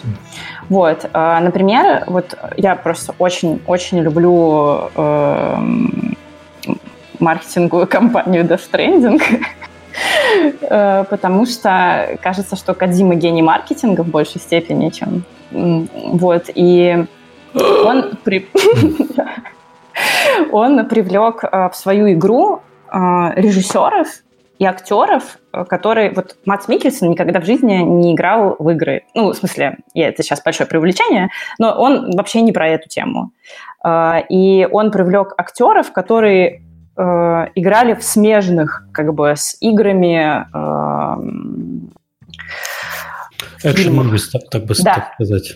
Да, да, да, да. То есть, например, э, многие смотрели там Ганнибала с Матсом в главной роли, там и так далее. То есть это как бы какие-то э, какая-то вот аудитория, которая она очень близко, и просто, ну, как бы выцепив что-то из ее мира, в свой мир перетянув, Таким образом, э, мы перетягиваем также и интерес их э, в наш проект. Вот, понятно, что это там, сейчас мы приводим примеры каких-то очень многобюджетных э, вещей, но за стрендинги это хорошо сработало в том смысле, что как раз вот э, артхаусные режиссеры, там Рефн и Дель Торо, которые вообще как бы тоже там мало имеют отношения к играм, очень э, как бы спровоцировали интерес людей, которые любят авторское кино, например. Э, есть достаточно много, я даже таких лично примеров знаю, когда люди купили э, игру, купили не только игру, но и приставку PlayStation, чтобы поиграть в эту игру, которая так вот широко прошлась по большому количеству людей. Вот. Э, и также есть, например, у нас э, самый такой, там, один из свежих примеров, это там, по сериалам, по Ведьмаку. Э, у них вселенная достаточно удачно в целом получилась, э, ну, в, игре я имею в виду. Вот. И Netflix э, очень это все классно адаптировал, то есть может не нравиться, может нравиться сериал, тем не менее новую аудиторию они тоже этим э, ну, привлекли в игру даже, то есть хотя понятно, что ну, это... Project Сложно рекомендовать как маркетинговый подход, сделать да. такую хорошую игру, чтобы по ней сделали сериал на Netflix. Ну, я считаю, что это хорошая тема для вдохновения. То есть э, это просто и очень, ну, на мой взгляд, довольно иллюстративный пример. Вот, потому что по сериалам, то есть э, большие компании поняли, ну, кросс-платформенность в целом это такая, это хороший такой тренд, который, на мой взгляд, дальше будет продолжать развиваться. Ну, Звездные войны Jedi Fallen Order, наверное, более при, прямой пример, потому что там было сотрудничество игровой компании и правообладателя, имеется в виду Disney. У тебя был э, декабрь весь под знаком Звездных войн. У тебя был Мандалорец, у тебя был Event Fortnite, у тебя был Star Wars JFO, и у тебя был Star Wars э, фильм э, Rise of Skywalker. Угу. Это, но это было очевидно спланировано, но опять-таки такой примерно сложно советовать нашим слушателям, потому что если наши слушатели работают в Диснее, то, э, то они могут себе это позволить. А вот можешь назвать пример, когда игры подстраиваются под э, вот такие э, события. То есть, когда мы знаем, что будет входить научно-фантастический фильм или исторический фильм, может быть, имеет смысл э, упасть на хвост этой маркетинговой компании и пытаться продвигать. Вам хочется что-нибудь историческое, вот фильм вышел исторический, а вот у нас игра про этот же период. Поиграйте, пожалуйста. Э, Ведьмак, э, понятно, что там был тот же самый бренд, но Ведьмак, по сути, не э, разработчики игры Ведьмак не сотрудничали с разработчиками Конечно. сериала Ведьмак. Они просто, по сути, проехались на их маркетинге и угу. за счет этого продажи. Есть примеры, когда у тебя бренд э, не тот же, но похожий, когда можно такое сделать? А, я сейчас, э, мне сейчас сложно придумать пример. А, я могу вот что сказать. Наверное, многие думали, многие из нас, мобильных разработчиков, я имею в виду, думали проехаться на киберпанке, раз он так скоро выходит. Вот. Но кажется, что вот э, это не всегда хорошая идея в том смысле, что там, скорее всего, будет кровавая баня из киберпанка, и вот, наверное, особенно каким-то инди-разработчикам стоит выждать и, наоборот, не, эм, не пытаться залезть в этот поезд. У меня есть пример. Э, выход «Очень странных дел» запустил какой-то довольно-таки небольшой, но очень заметный тренд на группы детей, которые где-то в очень опасных местах лазят и активно боятся. Вот. Э, и несколько таких игр уже вышло, и что-то там еще готовится, и это прям очень популярно, очень хорошо, и мы можем видеть э, изображения там детей на велосипедах с фонариками, которые там стоят в темноте на каком-то холме, и мы понимаем, что к чему это... И они все достаточно похожи по цветовому стилю, по постерам и внутри самих игр. Это все выглядит очень похоже, и из-за того, что у тебя уже есть лояльное отношение к сериалу, который, естественно, там гремел на весь мир, да, то есть ты заранее немножечко лучше относишься к этой игре, потому что она похожа на то, что ты любишь. Примерно вот под таким же соусом можно продвигать все, что угодно. Mm-hmm. Очень грубо я, конечно, сейчас подвела черту, но, в принципе, я думаю, идея понятна. Mm-hmm. Я думаю, ты все правильно сказала, и э, Э, очень странное дело, наверное, хороший пример, потому что первый, под первый сезон подстроиться было сложно, никто не знал, что он будет такой успешный, но когда у тебя есть второй, третий, четвертый сезон, то вполне понятно, что, наверное, Netflix будет тратить на его продвижение деньги, и, наверное, он будет э, в массовом сознании некоторое время, в момент выхода. Да, и э, очень классно. Вообще, самым показательным примером, наверное, стала еще «Игра престолов», потому что количество после этого там драконов средневековых каких-то баталий, оно возросло вообще Совсем. многократно, не только в играх, там, но и в кино, и в сериалах, где только можно. И, ну, то есть надо понимать. Но здесь тут такой момент, если вы хотите прям создать коммерчески успешную игру, которая будет выезжать на похожести на другом каком-то проекте, надо сидеть прям держать очень плотно руку на пульсе и в короткий период там времени после того, как э, выстрелил какой-то проект, ну, очень классно в него построиться и вот резко выпустить какую-то игру. Но это звучит вообще как очень дикие какие-то условия, потому что ну, игра тоже должна быть хорошей, потому что иначе она просто как ну, продастся кучкой небольшой, и все. Потому что люди все равно очень быстро поймут, что она не очень хорошая. Потому что она быстро сделана на коленке, чтобы вот скопировать что-то. Так тоже не должно быть. Ну, это звучит да. как китайский бизнес-план, потому что китайские компании часто делают такой быстрые последователи, когда они клонируют успешную механику или успешный сеттинг и выпускают быстро. Но это это студии, которые специально оптимизированы под разработку проектов э, крайне быстро. Наверное, если студия под это не оптимизирована, то это будет сложно сделать. Я имел в виду, когда ты знаешь, что вот «Игра престолов» популярна и выходит второй сезон. Очевидно, во время выхода второго сезона у тебя будет всплеск интереса к дракончикам и э, инцесту. Извините. И э, можно что-то под это делать. делать. К драконьим инцестам, извините. Да, конечно. То есть, мне кажется, здесь... Э, ну, я вот все еще пытаюсь придумать какой-то пример, но вот, но в целом э, кажется, что это довольно простой и понятный способ заявить о себе, по крайней мере. То есть, возможно, э, там ваша игра, ну, то есть, э, возможно, ваша игра не супер прям про, вот, попадает в этот тренд нарастающий. В целом, ну, то есть можно как-то, либо если, если очень хочется проехать на этом, ну, то есть можно как-то там подадаптировать креативы под, ну, mm-hmm. под э, тематику. Э, но не знаю, то есть, э, мне кажется, это еще по большей части какой-то вопрос, во-первых, денег, потому что насколько вы готовы э, вкладываться в промоушен, потому что 100% скорее всего э, придется пытаться выделиться на общем фоне, и это как, ну, то есть мобильные разработки, это все-таки большие косты на медийку, нам, нам из моего опыта. Возможно, это там, не очень релевантно остальным. Вот, но в целом э, кажется, что э, вот будет, то есть то, что, например, э, выйдет Киберпанк, и то, что есть много проектов, которые пытаются сейчас там, себя адаптировать под это, это как бы факт. И, на мой взгляд, ну, то есть, наверное, люди, которые это делают, они там видят какую-то для себя стратегию, но точно и вот в такие в огромные поводы, наверное, все-таки инди-разработчикам лезть там сильно не стоит. Ну, то есть, на мой взгляд. Ну, здесь можно немножко проще, конечно, поступить. Это найти грамотного аналитика, который посмотрит и скажет, что вот есть такая вот определенная медиана, да, и ты видишь, что э, на данный момент вот э, последний год начинает возрастать интерес к каким-то темам. Это не обязательно жанры или механики, хотя mm-hmm. следить проще. Но есть какие-то вот моменты, где ты вот видишь, что сейчас вот драконы становятся популярнее потому что, и это может быть не одна «Игра престолов», да, а серия каких-то не связанных между собой проектов, которые, в общем, э, немножко повернули интерес э, общества в какую-то определенную сторону. И ты понимаешь, что если ты вот выйдешь вот в данном конкретном сеттинге, вероятно, у тебя там денежек тебе там упадет процентов на 20-30 больше. Если совсем повезет, в 2, в 3, в 40 раз больше, тут уже там зависит от других, конечно, показателей. Э, тут мы возвращаемся к цифрам, против которых очень тяжело переть.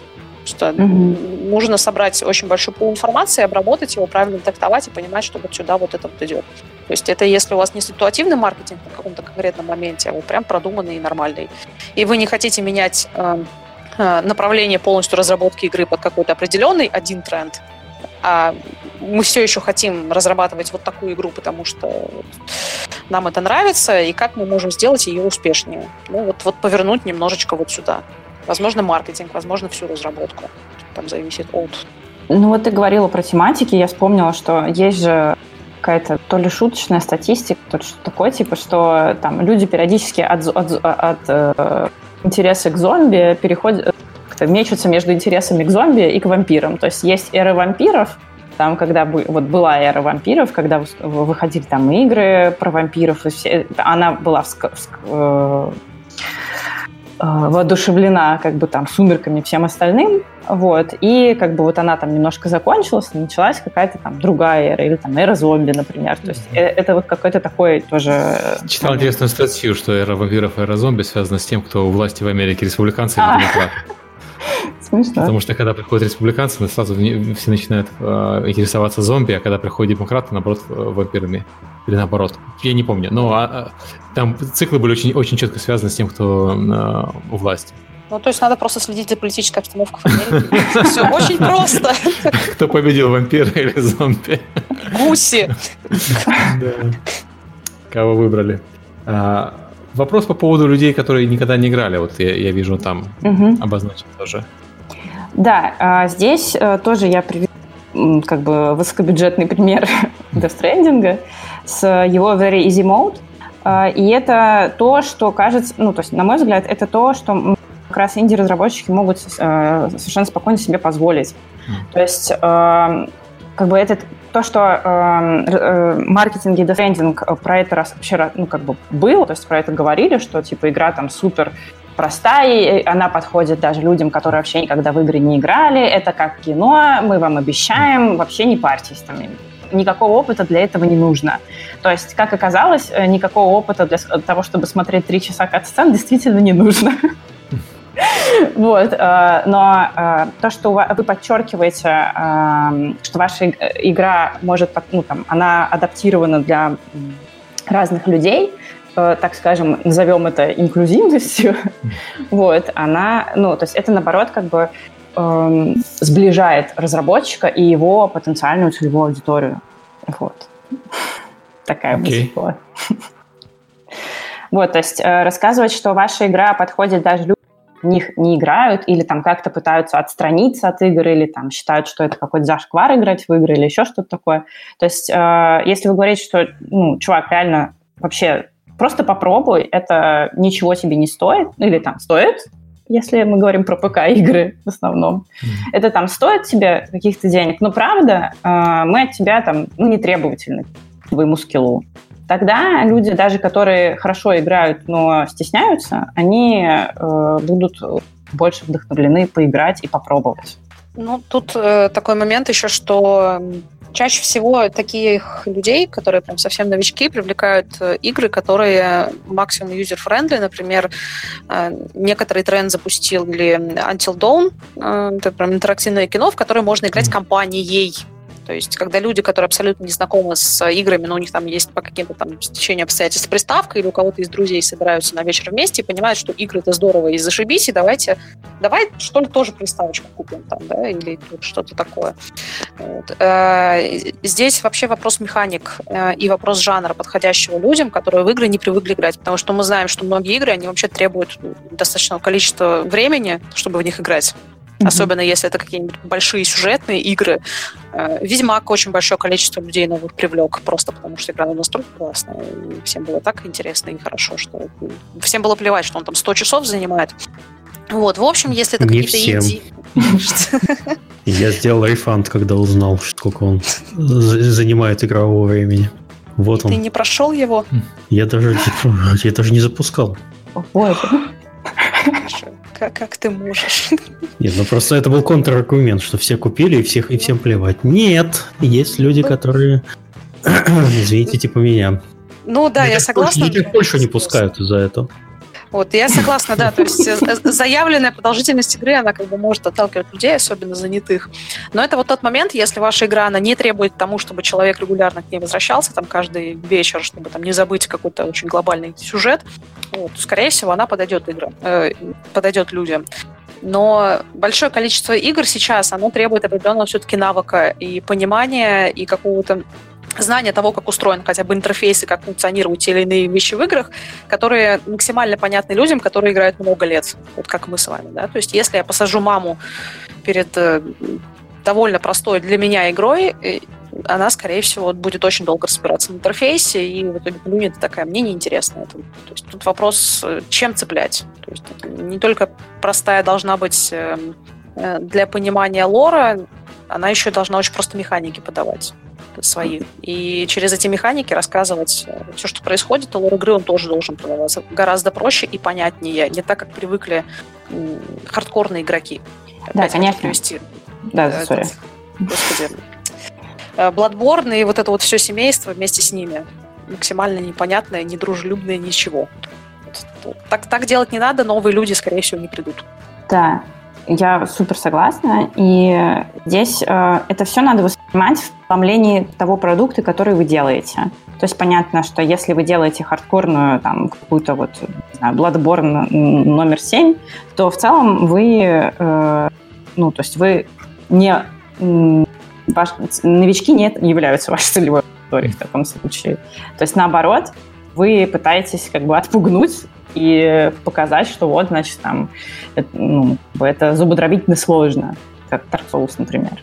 Ну, э, тот же самый, например, Last of Us, я бы не назвала его прям простым, и Uncharted тот же самый, но они, ну, это я просто как бы с точки зрения уже человека, который продавал все это людям, э, могу сказать, что э, люди охотнее покупают, потому что, несмотря на э, сложность э, как бы стрельбы даже той же самой на консолях, она не для всех mm-hmm. проста, мягко говоря. О, да. Э, вот. Э, игра предоставляет тебе возможность э, как-то избегать каких-то трудностей за счет того, что она сама по себе красивая, сюжет у нее увлекательный, люди вот на нее смотрят и, и наслаждаются тем, что делают. Там можно включить автоприцеливание, можно вообще не стрелять и там прокрасться э, мимо врагов, и ничего тебе за это не будет.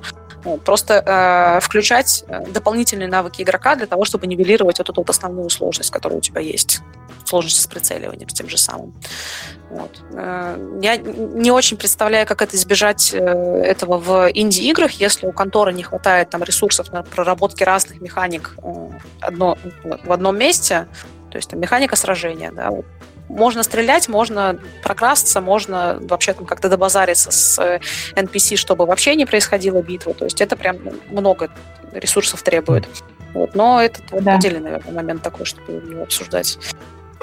И это, кстати, не ответ на вопрос, как привлечь. Ну, как бы просто взять и начать привлекать людей, которые не играют в игры, просто к игре, которую тебе принесли, тут надо смотреть вообще отдельно.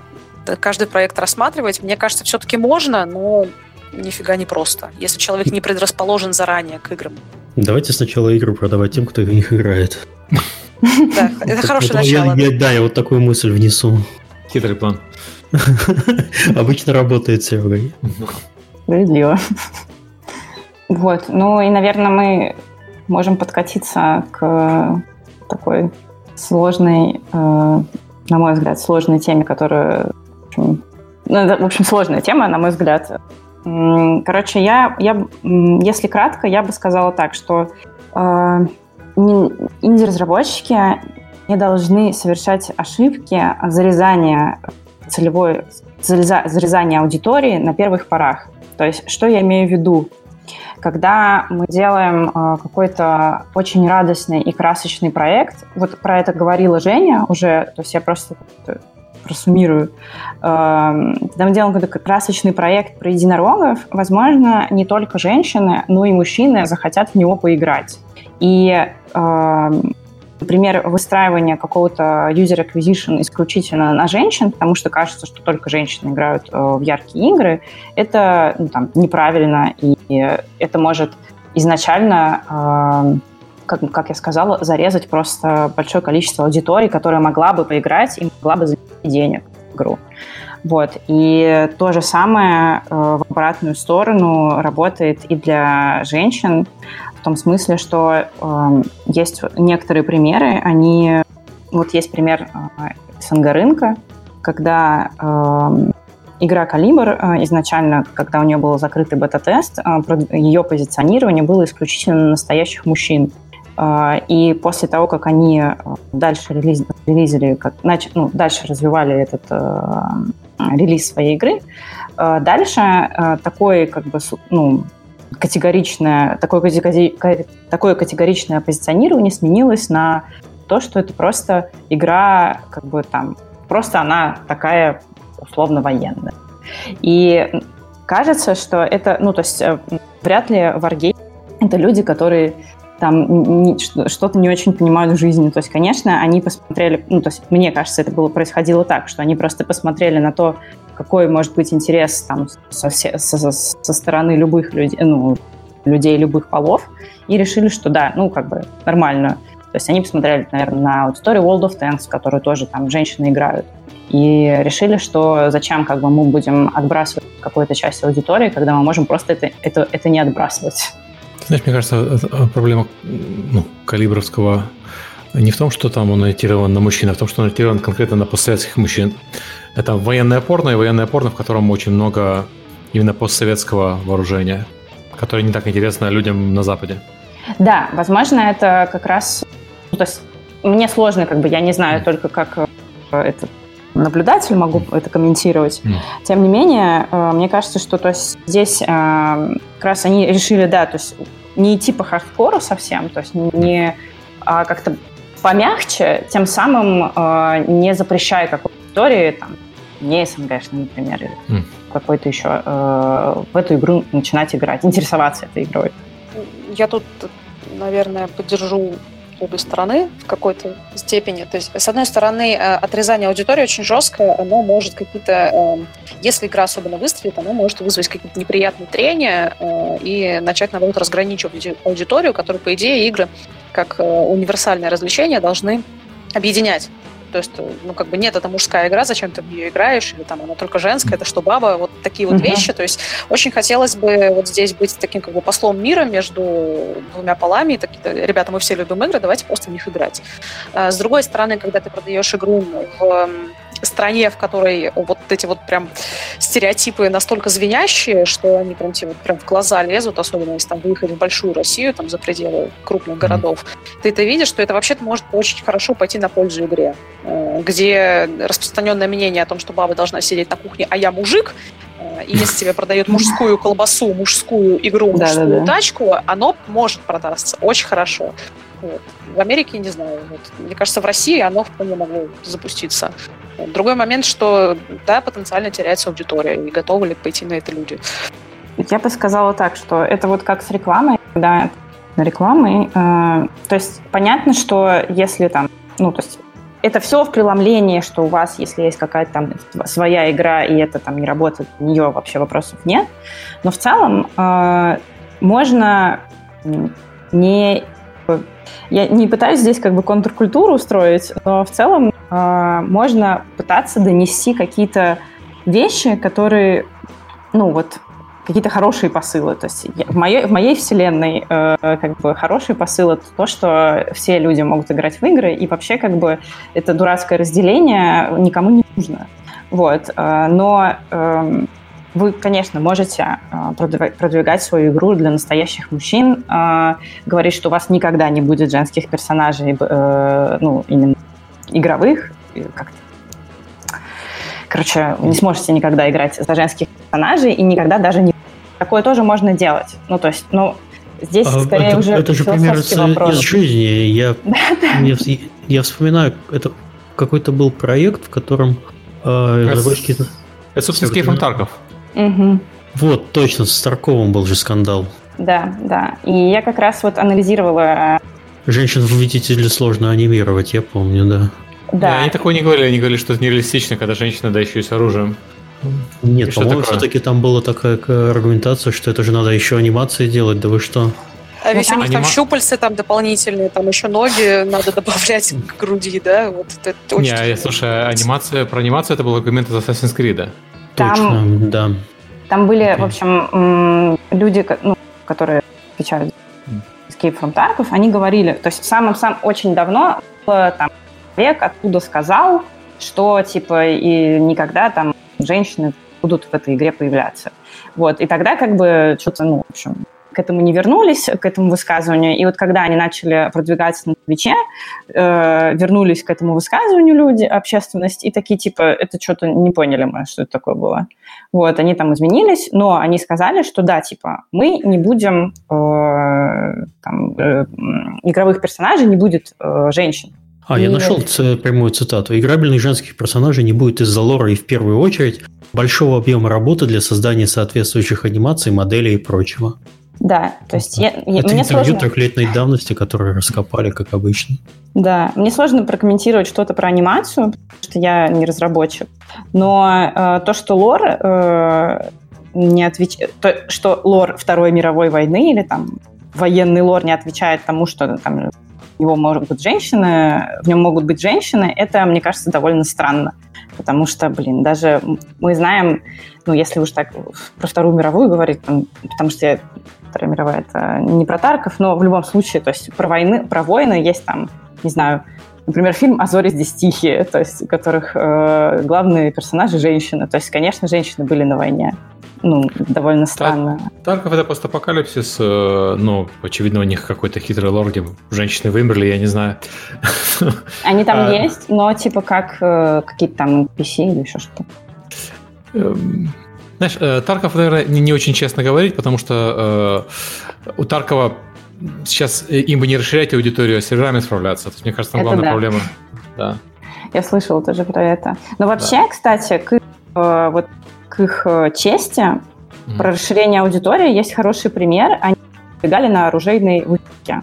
И это как раз очень прикольно, учитывая, что у них э, есть, э, ну, то есть у них как бы заморочь э, в игре на оружие, на mm-hmm. там достоверность, все такое. То есть то, что они пошли на оружейную вы, э, эту выставку, это прикольно. То есть это как, как раз очень хорошо укладывается в общий концепт игры и теоретически как раз расширяет вот эту аудиторию, которая там mm. не играет в игры, но оружием интересуется.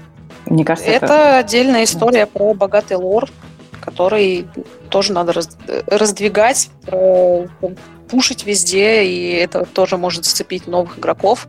Не могу сказать по поводу вообще не играющих, э, но тут как бы напрашивается просто пример, опять же, варгейминга, когда пришли люди, которые интересовались танками и начали играть в танки не потому, что это игра, а потому, что это танки. Mm-hmm. То есть если есть какое-то определенное лобби фанатов оружия, э, и ты сделаешь игру там про оружие, которое будет максимально там физически соответствовать там, тому, тому, что есть в реальном мире, это может привлечь вот каких-то таких людей, да. В Америке таких людей достаточно много. Э, игры про оружейное порно здесь пользуются популярностью, и люди здесь действительно, ну, поскольку здесь проще попробовать э, все оружие э, вживую, люди сильно разбираются в том, что какое оружие похоже на настоящее, какое нет. А про Тарков, кстати, хороший пример. У меня есть коллега, которому очень нравится Тарков, но на него играет редко, потому что очень нервная игра, и поэтому он смотрит стримы. Коллега-американец. Да, американец. Говорит, очень нервная игра, очень высокие ставки. Он нервничает, поэтому он играет в нее там на выходных, когда есть время. А в будние дни он просто стримы смотрит. Э, стримы Тоже это такая... вообще на самом деле это прям отдельный дар э, всему mm. игровому сообществу, потому что с тех пор, как они появились, ну, количество играющих э, людей прям возросло капитально. Mm. Потому что гораздо проще посмотреть, как эта игра выглядит э, во время игры там живого человека, особенно если ты к нему хорошо относишься mm. и ты подписан на него. Возможно, такого, о, прикольно, я куплю. Вот. И инфлюенсер может продать вашу игру огромной аудитории так, как это не сделает там ну, какой-нибудь худо-бедно там маркетинг на сторонних платформах. Потому что человек придет за покупкой уже хорошо лояльно настроенный, и если он вообще сильно подвержен чужому влиянию, ну, как вот, просто как человек сам по себе по жизни, вот, он уже будет играть через призму того, что вот она понравилась важному мне человеку, значит, она мне понравилась тоже. Вот. Это супер крутая штука, и я прям очень активно предлагаю огромному количеству инди-игроков, э, инди-разработчиков, если вы продвигаете игру сами, стараться как-то связываться с такими людьми. Потому что аудитория очень лоялен. И также, собственно, инфлюенсер может все это разрушить, если вот там есть какая-то острая тема, как с теми же самыми там мы не добавим женского персонажа, потом придет какой-нибудь там профеминистически настроенный условный PewDiePie и скажет, что это игра говно. Ну, у вас там плюс много продаж возможно, вам еще оценку обрушат. То есть, да, здесь вот такие вот еще вещи. Но он скажет это на миксере, где не очень много людей. Ну, PewDiePie условный, да, то есть, ну, это я сейчас странную вещь вообще скажу, которая была для меня в свое время большим удивлением, когда я только пришла в геймдев, о том, что э, очень большое количество игровых стримов есть на Одноклассниках, э, и вообще первый игровой стрим, на который я наткнулась, он был на главной странице, висел, и там девочка стримила Hearthstone. Причем играла она очень хорошо. Вот. И тут вот этот вот момент, когда у меня вот просто произошел какой-то слом вообще в голове, что на Одноклассниках есть люди, они мало того, что играют не только в танки там, и в матч 3, они еще играют в Hearthstone, и там девочка, она где-то там в верхней десятке болтается в внутриигровом рейтинге, то есть она играет очень хорошо, она прям комментирует, и ее тоже смотрят, и ее тоже комментируют. И такая, о, прикольно, тут тоже есть игровое сообщество из каких-то взрослых дядек тетек по 40 лет, которые тоже этим увлечены.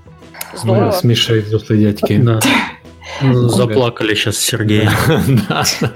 Э, вы, вы есть на Одноклассниках? Вы смотрите ну, спасибо Боже. У меня когда-то у меня когда-то был аккаунт, но это было давно. Ну, в бытность мою э, работу э, работа аналитиком по соцмедиа, в общем, я э, изучала этот вопрос э, людей, которые сидят на одноклассниках, и там вообще все не так однозначно. Потому что на самом деле многие родители... Многие родители э, заводили первую страничку в соцсетях э, детям на, именно на Одноклассниках, потому что они считали, что на однокла- Одноклассники это добрая соцсеть, в которой не будет как бы там того троша, э, который форсит, э, что есть в ВК, например. Это вот. Во что же превратился? Вот, и поэтому... Вот, и поэтому там была большая аудитория, типа 11-13-летних детей, ну, подростков. Ну, если как только у них появляется выбор, они, наверное, линяют из этой социальной сети. Да, возможно, это там история как с Фейсбуком, да, из mm. него слиняла молодежь, потому что там слишком много бабушек с мамами, но в целом, да. Тут как бы вопрос в том, что, да, дети-то ушли, а родители остались, и родители очень старательно в игры играют и всем этим делятся. Ну, то есть, как бы помимо этого, там, конечно, вообще просто полный развал и вакханалия творится, но то, что там тоже есть определенное сплоченное игровое сообщество относительно серьезных игр, это прям удивительная вещь. С ней тоже можно работать скажем так. Вот. И по разным странам у одноклассников есть какие-то тоже аналоги, другие угу. по социальным слоям, ну, то есть, как бы не секрет, да, то, что есть распределение определенное не только возрастное, но и социальное. То, что как бы э, взрослые дяди и тети посерьезнее сидят на Фейсбуке, да, понесерьезнее сидят на Одноклассниках, совсем несерьезные ну, в, ч- в чатах мамах, мам в WhatsApp. Вот. Э, вот такие вот вещи тоже, они есть, и, и, в принципе, их тоже надо учитывать. Да, да.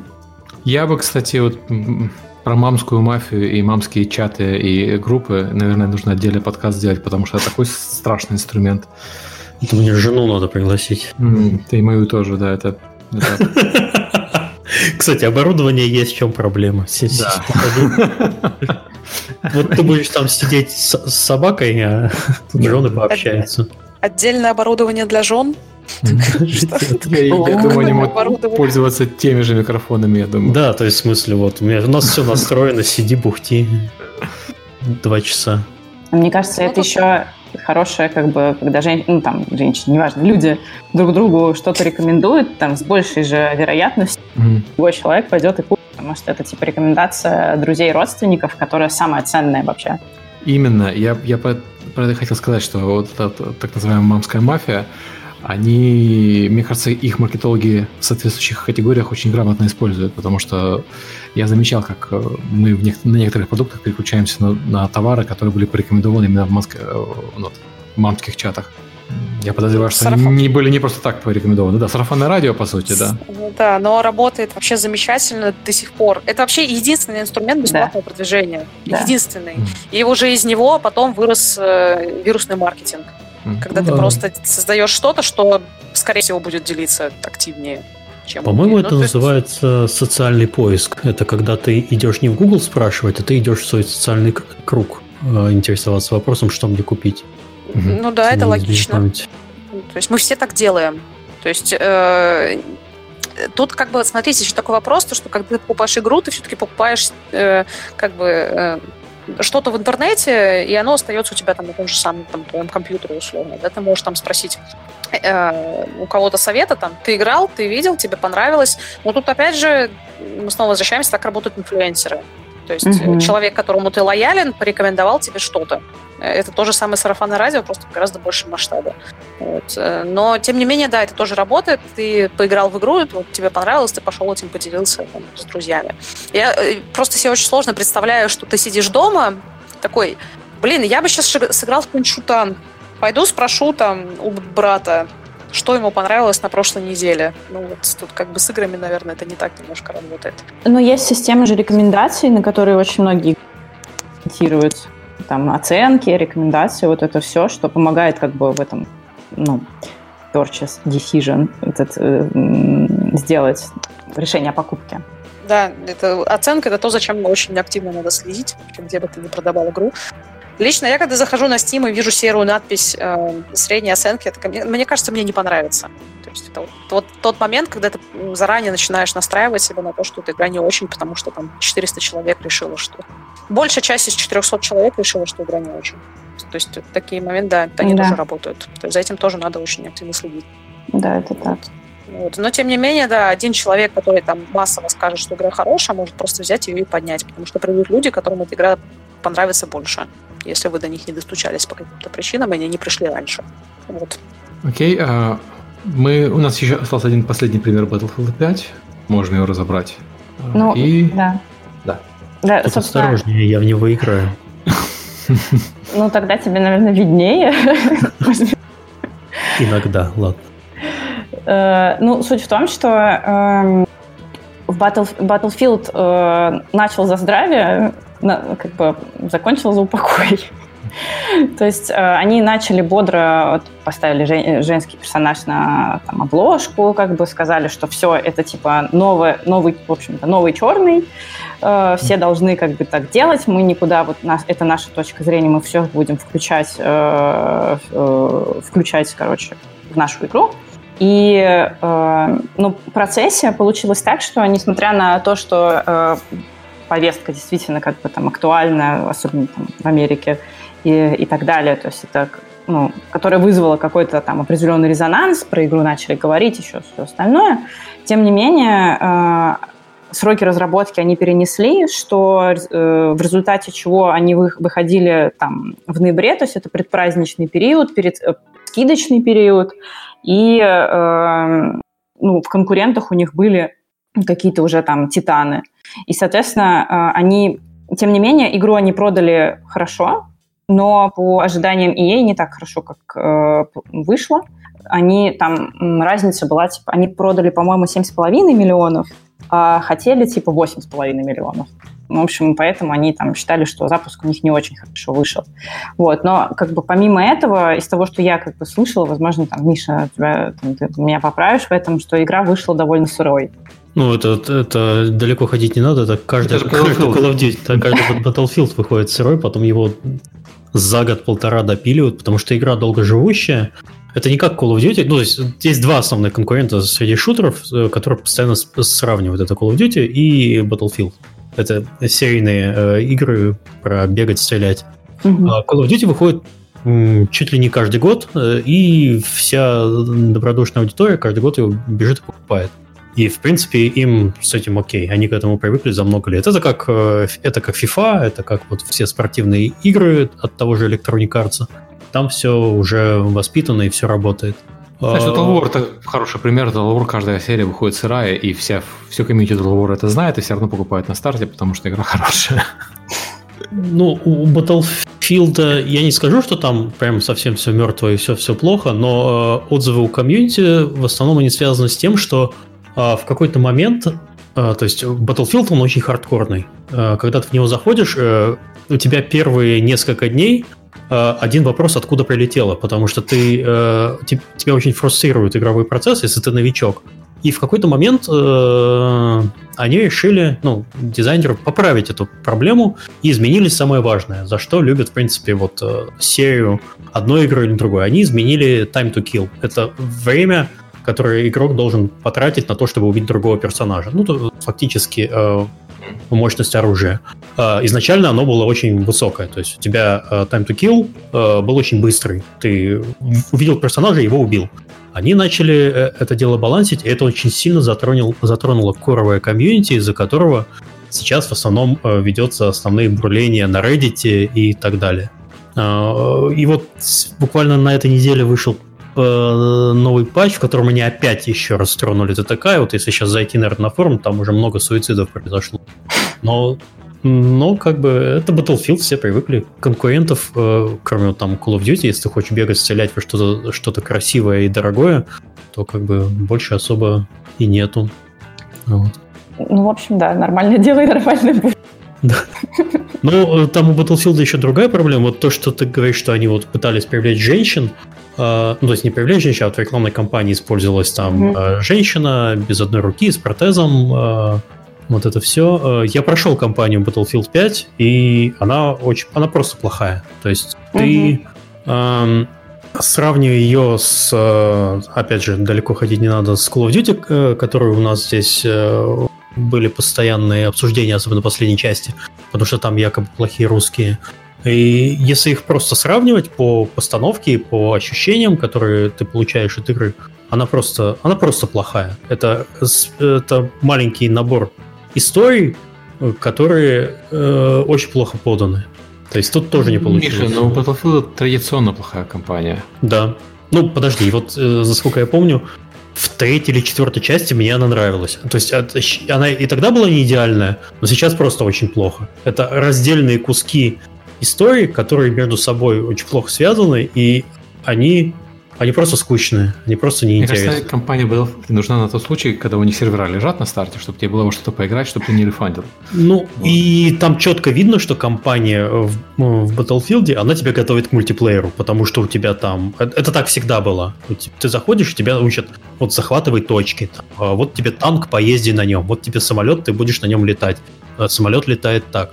То есть это такой онбординг процесс для, в виде туториала для мультиплеера, собственно, ради чего большинство людей покупают э, Battlefield. Но отмечу, что я прошел эту кампанию через год после того, как вышла игра. То есть мне на нее было э, на компанию максимально положить. То, так что вот так Зачем, вот. Зачем же ты ее прошел? Ты знаешь, на, знаешь, гештальт надо закрыть. Вот у тебя есть такое чувство иногда, когда надо вот Гештальт не закрыт, надо, надо пройти. Закрыл. Недоволен. Лучше бы не закрывал. Вот, это к слову о том, что, да, попадание, попытка попасть в повестку и добавление женщины игру не продаст, если игра плохая. Угу. Все правильно. Типа, хороший пример Dishonored 2, плохой пример почти все остальное. Л- лучше бы комиксов запилили. По Battlefield? Да. Dishonored 2, не скажешь, что страшно успешный проект тоже. Э, ну, там все-таки, да, тоже есть некоторые проблемы. Ну и игра все-таки, если смотреть вообще в гигантском срезе, наверное, аудитория-то поменьше. И ЦА ну, да, немножечко это другая. Не, да. не Battlefield, не Call of Duty, да?